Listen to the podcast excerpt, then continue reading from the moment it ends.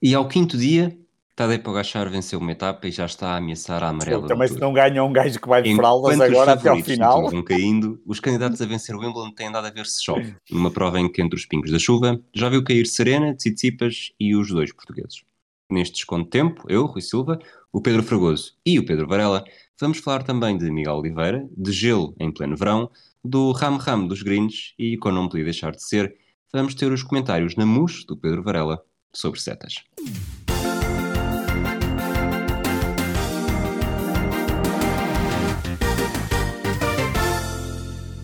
Olá Fragoso, olá Varela. Olá aos dois. Olá aos dois. Varela, estavas a dizer coisas sobre o Pogachar? Tens algum comentário a fazer antes de eu passar a, a palavra ao Fragoso? eu estou-me a rir porque eu pensei que quem ia fazer a moderação era o, era o Fragoso e como tu arrancaste, eu não sabia que aquilo era sério. Portanto, eu falei por cima de ti. Foi espetacular. És não, um, não é um rolo compressor. Não, é o único comentário que merece. Obviamente, o Pogacar tem tudo para, para ganhar. -se. Também, se não vença um homem que agora vai correr o resto do tour de fraldas, quer dizer, enfim. Fragoso. O Roglic está praticamente de fraldas, foi um dos, um dos prejudicados das muitas quedas que tivemos nos três primeiros dias. Hoje tivemos contra o relógio, o Pogachar foi supersónico uma vez mais, não foi suficiente para ter a camisola amarela, mas parece-me que é difícil fugir à ideia de que neste momento, com um misto de sorte e grande talento, uh, Pogacar é mesmo o maior candidato uh, ao título, que será o segundo consecutivo.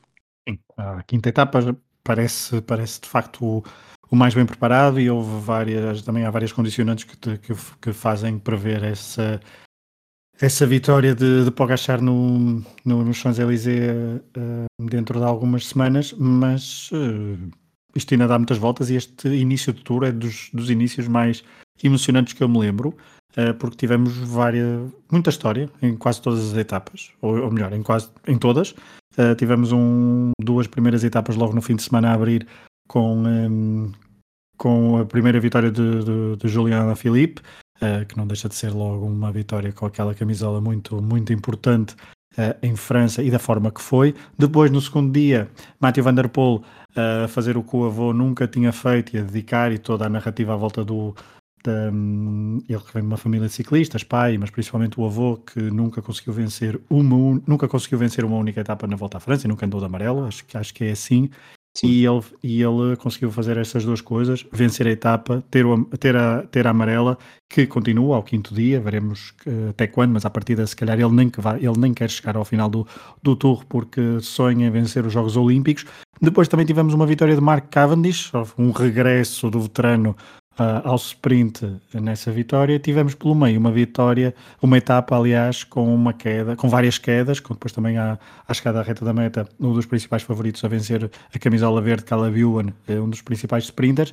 Portanto, temos aqui várias, muita história e eh, em tão poucos dias um arranque deste, depois também com, hoje, com a prova de superioridade de Tadej Pogacar, que é inegável e foi um arraso que deu em quase toda a concorrência. Roglic há um arraso, mas tem atenuante por causa da queda que teve na, na segunda etapa e depois, mas principalmente aos, aos ciclistas da, da Ineos e também a um ou outro uh, possível um, concorrente à vitória final, para Pogacar dá aqui uma prova de superioridade e portanto cinco dias, muita história, mas acho que é ainda cedo para dizer que Pogacar vai ganhar uh, facilmente esta volta à França, porque já percebemos que este verão de 2021 tem muita história para contar a nível de desporto. É isso mesmo. A queda do Roglic foi na terceira etapa, que foi a tal Exato. etapa onde cai em, em, momentos diferentes. Estávamos aqui a falar com o camisola amarela, Mathieu Van Der Poel, eh, neto de Raymond Poulidor, e vamos passar então para um desporto que é um bocadinho mais que os tantos atletas como os adeptos se querem mais polidos. Em Wimbledon, para já, João Sousa e Pedro Sousa foram eliminados, talvez sem grande surpresa.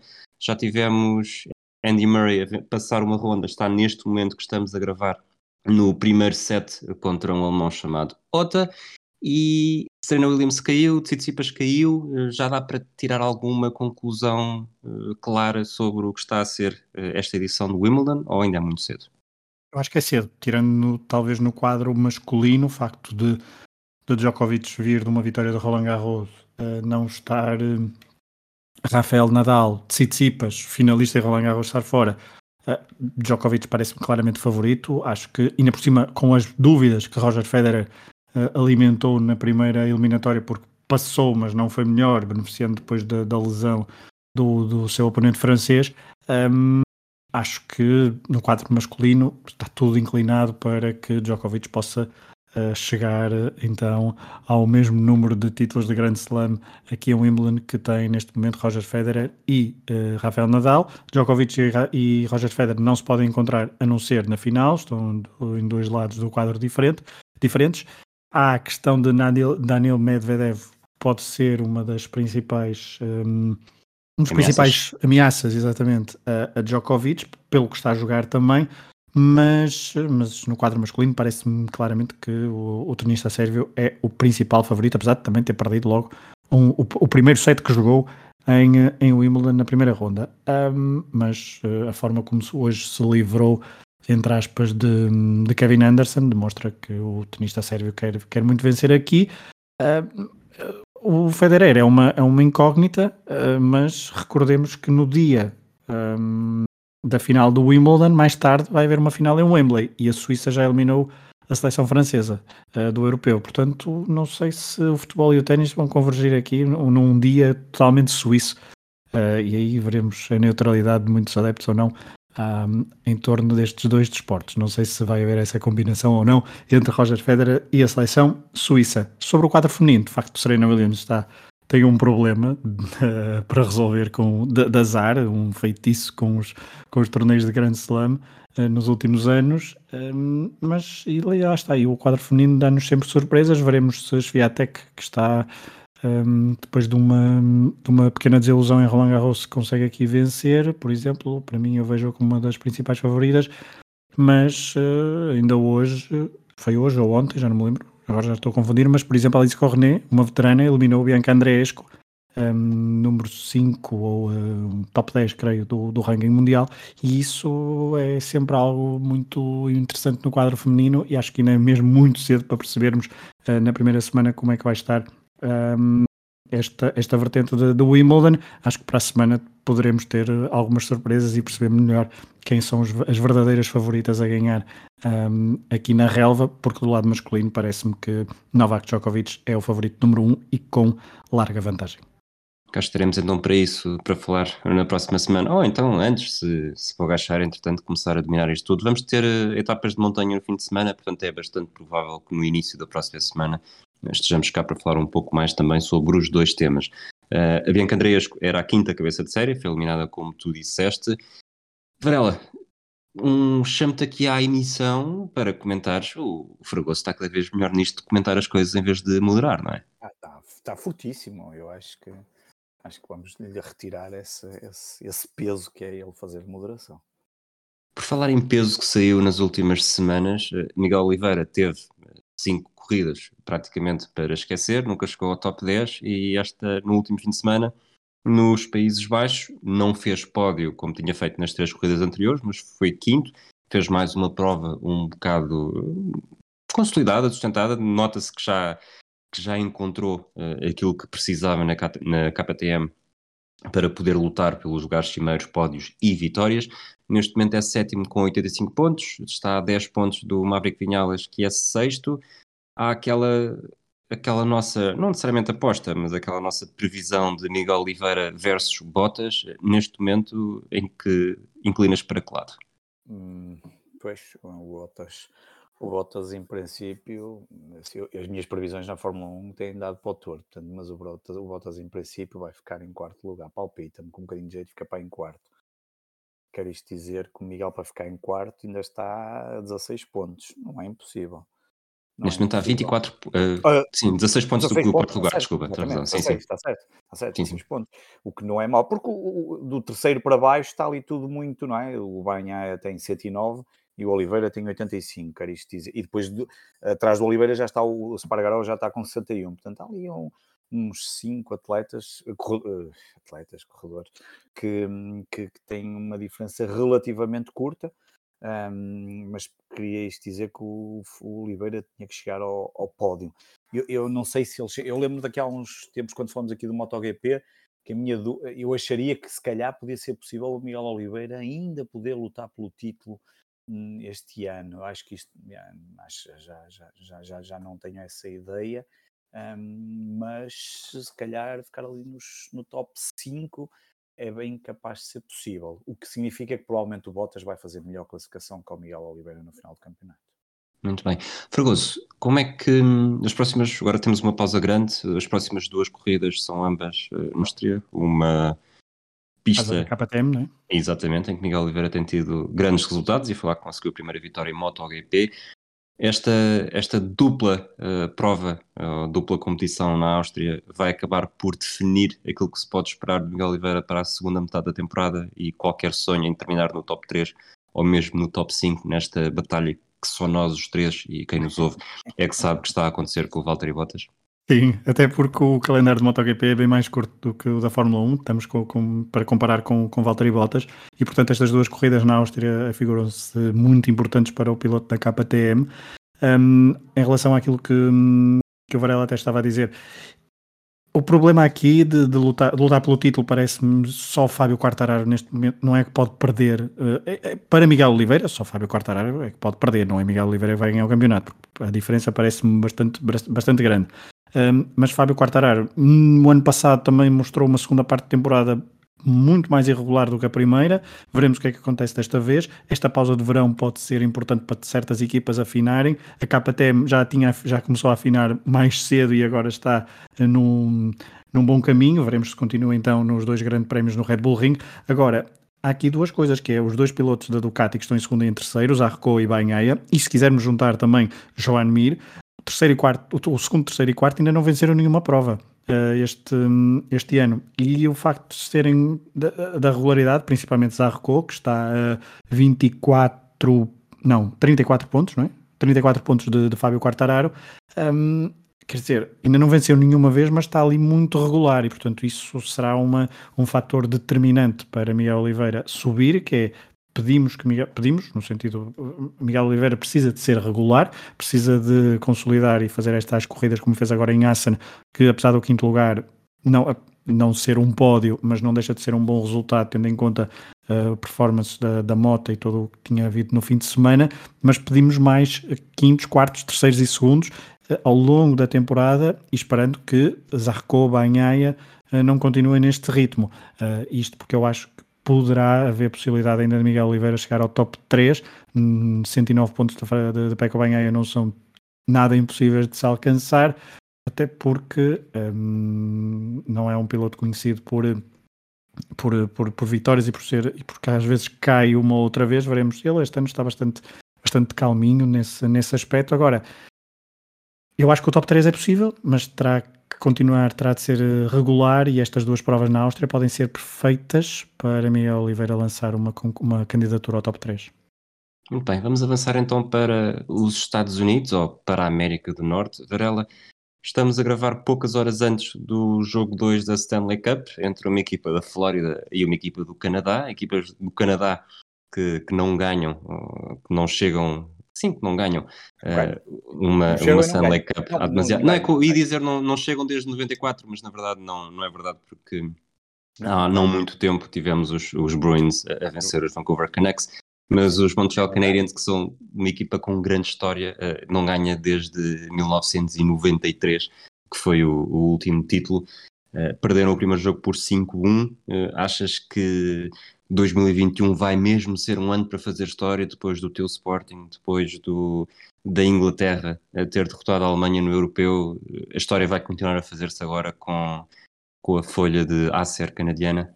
Eu, eu não acredito. A minha previsão é 4-2 para, para os Lightning, apesar de já ter acontecido o primeiro jogo, mas era a minha previsão antes do primeiro jogo.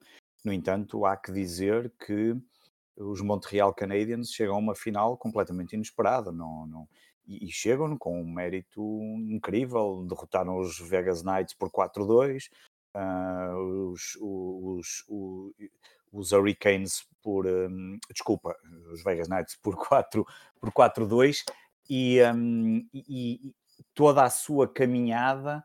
Um, logo a abrir os 4-0 na dúvida com os, com os sobre os desculpa, agora que tenho os 4-3 sobre os Toronto Maple Leafs trouxeram aqui na altura lançou-se aqui a discussão porque este ano como o campeonato é diferente, mais curto e há uma divisão só de equipas canadianas, as equipas canadianas não têm estado tão bem que isso poderia não querer dizer nada e dificilmente, mas a verdade é que eles foram, foram vencendo os diferentes jogos e foram avançando consecutivamente na prova e chegam a uma final um, com jogos absolutamente incríveis.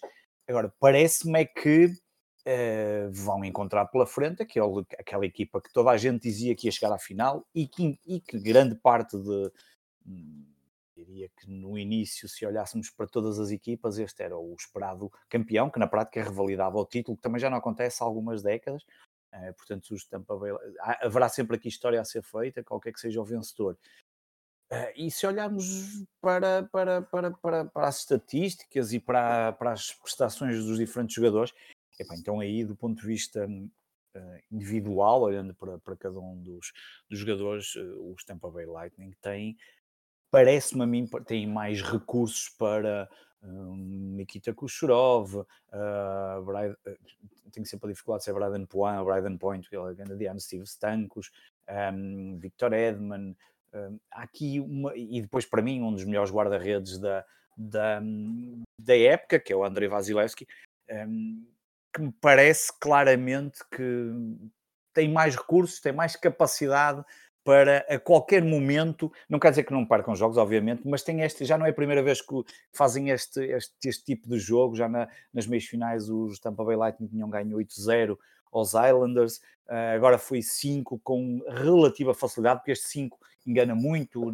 foi tudo no terceiro período, praticamente estava 2-1, portanto foi 5-1, 2-1, uh, era o resultado no final do segundo período, mas sinceramente eu, eu acho que uh, seria uma surpresa enorme, na minha ótica, os Montreal Canadiens vencerem isto, mas um, tem sido uma surpresa, alguns resultados têm-se passado nesta, nesta época atípica e, portanto, não sei até que ponto, vamos ver se são capazes de fazer a, a surpresa mais importante, diria, um, deste, deste, deste torneio. Um, vamos ver. Vão ser, acho que vão ser jogos fantásticos, especialmente no Canadá. Um, eles têm sido também muito fortes em casa, é sempre um, um, um ringue sempre muito difícil de jogar e de bater os canadianos em casa. Vamos ver, mas a minha aposta será sempre pós Tampa Bay Lightning. Um, portanto, vamos, vamos, vamos esperar para os próximos dias. Esta, esta próxima madrugada vamos ter mais o, o jogo número 2 um, e ver o que é que isto nos vai trazer. É curioso que os canadianos devem estar fartos da Flórida, porque depois dos o Toronto Raptors terem feito uma época muito má na NBA, terem sido forçados a jogar na, na Flórida, curiosamente em Tampa Bay, agora corre o risco de, de no no gelo terem também uma das suas equipas a perderem a Stanley Cup para uma equipa de Tampa Bay. Falaste em surpresas, uh, vamos recuar até ao US Open, não foi neste fim de semana, já foi no outro fim de semana. Tenho aqui uma pergunta para ti: o que é que foi a maior surpresa? A vitória do John Ram ou o Bryson DeChambeau, que chegou à segunda metade da quarta ronda e, e descambou totalmente, porque ele, estou aqui a ver os dados, ele estava com menos 5 depois do nono buraco, ninguém tinha menos do que menos 5 daqueles que terminaram na frente, o John Ram, por exemplo, tinha menos 4, depois faz um bogey, faz outro bogey, faz um duplo bogey e acaba com quatro pancadas acima do par no 17 buraco, que praticamente foi o, a cereja no topo do bolo estragado e envenenado do Deschambault. Portanto, irias para qual dos Não, a maior surpresa eu acho que é a vitória do John Moran. Eu acho que. Porque o Deschambault, uh, é evidente que há ali um momento que tem, a possibilidade, isto está na liderança, eu até tenho isso marcado, tenho aqui um tweet exatamente, na altura já lidera, ele liderava isolado, houve uma altura que estava isolado, mas a verdade é que eh, nesse momento em que o Bryson Chambeau está, está na liderança, a menos de nove buracos do final, eu lembro na altura até ter escrito isto, havia pelo menos sete potenciais vencedores da, do, do, do, US Open, um, sendo que um deles, que é o Luís Ostuz, ainda no outro dia no Masters também esteve bastante tempo na liderança, um, e desta vez parecia mesmo que, que seria possível uh, vencer, uh, vencer a competição. Um, estávamos no último dia, ele estava a praticar um golfe muito interessante, pá, muito consistente, um, mas a verdade é que depois também começa a aparecer o John Ram, que a certa altura chega à liderança mas ele estava, eh, obviamente para perceber, isto tem a ver com o dia anterior, havia jogadores que estavam mais à frente e outros mais atrás, como é normal no último dia. O John Ram estava quatro buracos à frente do Ostuzan e, portanto, chega primeiro, eh, torna-se o, o, fecha primeiro o dia e, é, e nesse momento já fecha eh, com ele à, à frente. Um, já estava à frente em, em primeiro lugar, mas o Ostuzan tinha ali oportunidade para, para hum, enfim, para conseguir pelo menos levar para o tie-break. Uh, e mesmo no buraco 16, até o 16 isso ainda era, parecia perfeitamente acessível, algo que, que, que, não, que não, seria de extraordinário. Mesmo entrando para o último buraco, ele entra para o 17 e para o 18, uh, a precisar de ganhar uma pancada. Estamos a falar de dois buracos, então o último, o 18, é um buraco que dava perfeitamente para ganhar uma pancada, é um par 5, o buraco 17 era um par 4, e o Susan tinha uma pancada para ganhar nesse par 4 do 17 e no par 5 do 18. Mas a verdade é que quando isso parecia até possível, é, é um desastre o buraco 17, inclusive ele tem penalidade porque sai fora, uma espécie do out of bounds, sai fora do, das marcas, tem penalidade e portanto só um milagre nesse buraco e a certa altura um, percebeu-se que o Susan já não iria chegar lá. Ainda há umas imagens do John Ram, obviamente, a aquecer, porque já estava há muito tempo no Clubhouse à espera uh, de saber como é que, o que é que se iria passar, mas, mas, mas já não aconteceu. É uma, vitó é uma vitória hum, pelo menos do que, me, do, que, do que eu tenho visto nos últimos, nos últimos tempos de golfe, acaba por ser uh, inesperada por um lado, mas também, se repararmos já no Masters e também aqui um pouco neste, uh, nestes últimos torneios temos vindo muitos jogadores um, bem mais cotados a falhar com, com relativa facilidade um, nos, nos, torneios principais. E, portanto, o, o John Ram conquista aqui, vence pela primeira vez um torneio um, ele tem várias, várias curiosidades, o famoso, o ser, o, ser espanhol, que é, é, aquilo que eu dizia no outro dia com, com o Fragoso, até falamos disso no último chicano, é um espanhol eh, americano, porque ele praticamente, acho que desde a universidade, ou até um bocado antes, já vive nos Estados Unidos, venceu pela primeira vez, e ele tinha vencido pela primeira vez, estamos a falar de um campo que se chama Torrey Pines, é um campo muito conhecido, uh, quem quiser ver, pelo menos veja as pancadas do Buraco 3, que são pancadas absolutamente incríveis e, e dificílimas, e vale a pena ver, nem que seja só ver algumas das pancadas no Buraco 3, um, o John Ram tinha vencido pela primeira vez um torneio do PGA aqui em Torrey Pines. Foi aqui também, porque essa imagem aparece no final do, desta vitória do US Open, que ele pediu em casamento à mulher. Foi aqui que ele vence o seu primeiro Major, isto tudo no, no, no, no dia do pai. O US Open termina Uh, terminou no dia do pai americano, não no dia do pai se, ele, se, olharmos para ele como espanhol, porque aí é como nós, mas neste caso eles estavam a celebrar o dia do pai um, nos Estados Unidos um, e é uma, é, uma, é uma vitória que certamente ele nunca mais irá esquecer. Um, para casa um prémio muito bom de 2,2 milhões de, de dólares. Trocos. Um, trocos. Um, e o Wilstosen fica nesse segundo lugar. Um, enfim, ficou apenas a uma pancada, a tal pancada que não conseguiu recuperar. Depois temos ali o Harry, Harry's English, que ainda esteve nos primeiros lugares, também nos primeiros dias, no terceiro lugar. e dizer só apenas um, um, um recorde, uma espécie de é um recorde, mas aqui um registro, que é ao final dos dois primeiros dias, Uh, o, o, o, o, líder era o Richard Bland, o britânico, e era o britânico, era britânico, e era o mais velho de sempre a liderar o torneio a meio da prova, um, aos 48 anos, Richard Bland.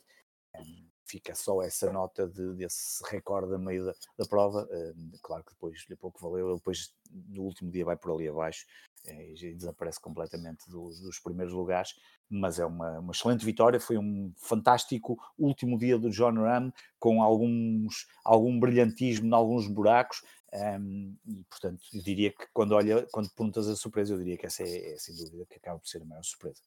Leva-nos a pensar que se ele conseguiu com 48 anos, tu ainda vais a tempo. Eu confio no teu hum, potencial.